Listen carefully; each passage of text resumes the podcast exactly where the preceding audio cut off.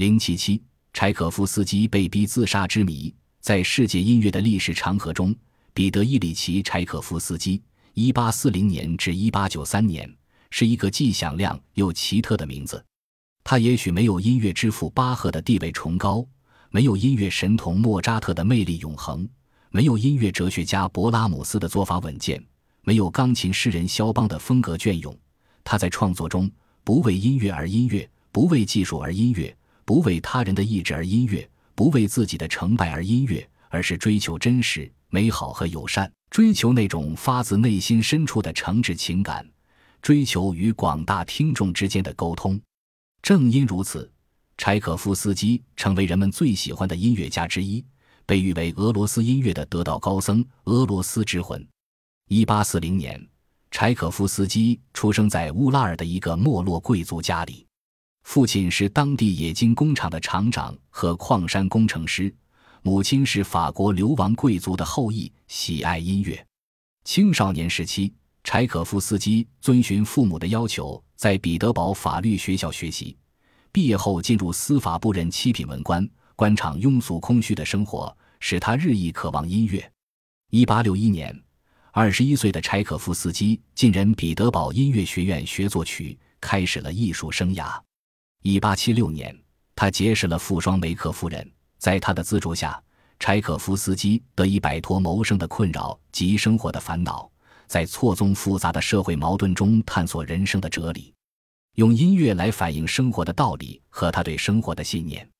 他创作了大量作品，包括歌剧十部、舞剧三十部、钢琴协奏曲、交响曲、钢琴曲一百多首及室内乐在内的大量作品，其中最著名的有歌剧。黑桃皇后交响乐悲怆芭蕾舞剧天鹅湖睡美人胡桃夹子 D 大调小提琴协奏曲交响诗罗密欧与朱丽叶音乐会序曲一八一二年序曲等等，深受俄罗斯和世界人民的喜爱。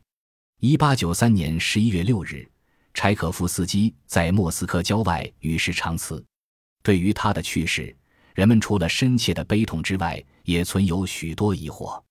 官方报道说柴可夫斯基死于霍乱，但也有小道消息说他是自杀而死。当时政府特意在《新时代》上发表由作曲家的医生署名的“柴可夫斯基因病逝世”一文，对他的死进行专题报道。但这并不能打消人们疑虑，因为根据医疗规则，鉴于霍乱属于传染性极强的疾病，所以凡确诊为霍乱病的人都要被隔离。而柴可夫斯基得病后去世前，每天都有人去病房探望，且守候在他身边的家属也有十几人之多。在其死后，有关部门也未对尸体进行处理，而是任凭人们吊唁。一些人在走过灵柩时，甚至低身亲吻他的脸。如此种种，实在不可思议。因此，人们推断柴可夫斯基之死另有原因。二十世纪八十年代。一个名叫亚历山大·奥尔洛娃的女学者声称，柴可夫斯基的真正死因是因同性恋行为服毒自杀。柴可夫斯基在帝国法律学院学习期间的同学提供了一份1893年10月31日荣誉法庭对柴可夫斯基判处自杀的判决书。如此判决的原因是由于柴可夫斯基不可告人的同性恋行为。尽管柴可夫斯基创作了大量优秀的音乐作品。但他的家庭生活并不幸福。他的夫人是曾在音乐学院学习的安东尼娜·米尤科娃，使他极力追求柴可夫斯基，甚至以自杀相威胁。于是，柴可夫斯基同他结了婚。两人婚后的生活极不快乐，给柴可夫斯基造成深深的伤害。与此同时，困扰他的还有难以启齿的同性恋倾向。要知道，当时的社会环境。是绝对不能容忍这种丑事的。一八九三年十月二十二日，柴可夫斯基到达圣彼得堡进行演出。他在帝国法律学院学习时的同学，时任俄国参议院公诉人的尼古拉亚科比收到一封显赫贵族家来的控告信，信中说柴可夫斯基引诱他的侄子搞同性恋，要求亚科比将此信转呈给沙皇。对此，亚科比感到左右为难。